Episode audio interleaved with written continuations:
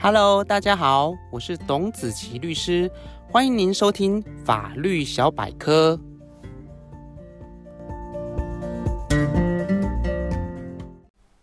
Hello，各位听众朋友，大家好，欢迎大家再次收听今天的法律小百科。我们都知道，合约是双方约定内容的一个书面凭据，而合约条款如果在约定双方的权利义务之后，最后约定如果有违约，违约方愿意赔偿他方一定的金额，并抛弃先诉抗辩权，这样的一个约定，乍看之下很有法律的味道。但是，先诉抗辩权到底是什么？我们到底抛弃了什么东西？类似的法律名词经常会出现在我们的周遭。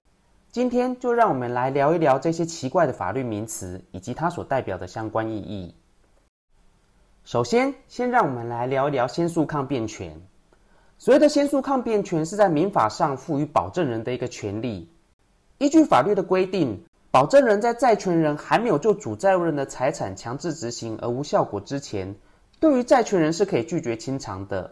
举个例子来说，王大明向银行申办贷款一百万元，并由配偶陈小美来担任这笔银行贷款的保证人。如果王大明按时清偿约定的贷款，这样的过程当然不会有任何的问题。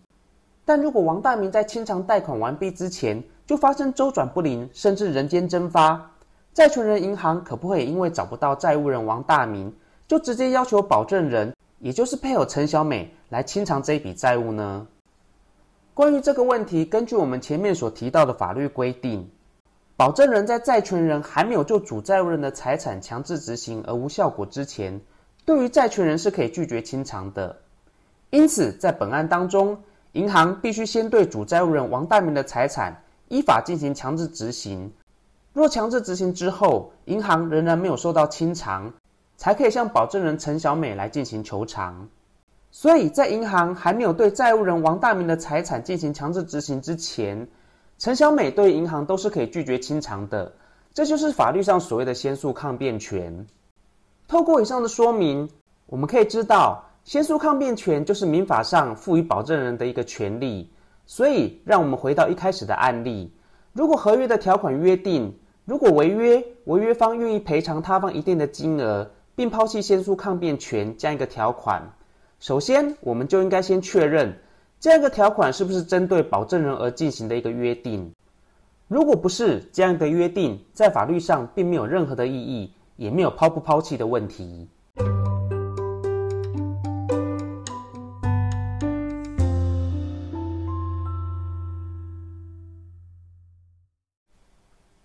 另外，我们在讨论一个刑事犯罪的严重性程度时，偶尔会听到有人说：“这个是公诉罪，很严重，不能撤回。”那么，公诉罪到底是什么？会有多严重？真的就不能撤回吗？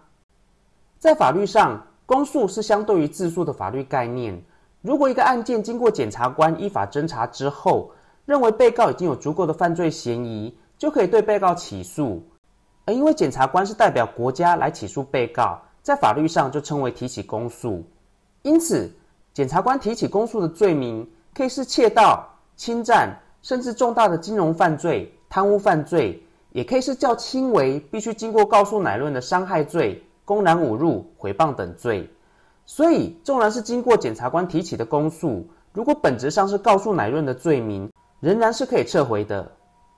至于自诉，则是在刑事诉讼法上赋予犯罪被害人不需要透过检察官，就可以直接委任律师，针对自己被害的犯罪，直接向刑事法院提起诉讼的一个程序。而这样的一个程序，因为是犯罪被害人自己提出，所以在法律上就称为自诉，跟罪名是否严重也没有必然的一个关系。最后一个奇怪的法律名词，也是我们经常在新闻或是其他媒体上看到的。知名人士对于可能涉及妨碍自己的名誉或者是其他的犯罪，公开发表声明澄清，同时表示要对加害人保留法律追诉权。关于法律追诉权这样一个名词，我们在先前的节目也曾经做过说明。所谓的法律追诉权，是依据法律的规定，被害人可以追究加害人责任的一个法律期间。如果以对他人公然侮辱、诽谤名誉为例，在刑事上这样一个犯罪属于告诉乃论。所以，被害人必须在六个月之内提出告诉，如果超过就不能再提出。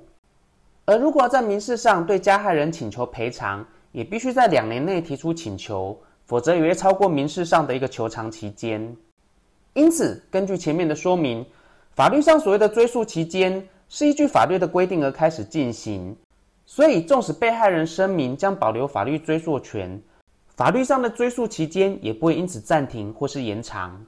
所以，当各位听众朋友下次再看到或是听到有人表示，将保留法律追诉权时，我们都会清楚明白的知道，法律上的时效并不会因此暂停，但我们还是可以理解为，该被害人虽然没有要立即提出告诉的意思，但是对于会不会提出告诉，仍然在考虑当中，并没有放弃在时效届满之前要另外再提出告诉的意思。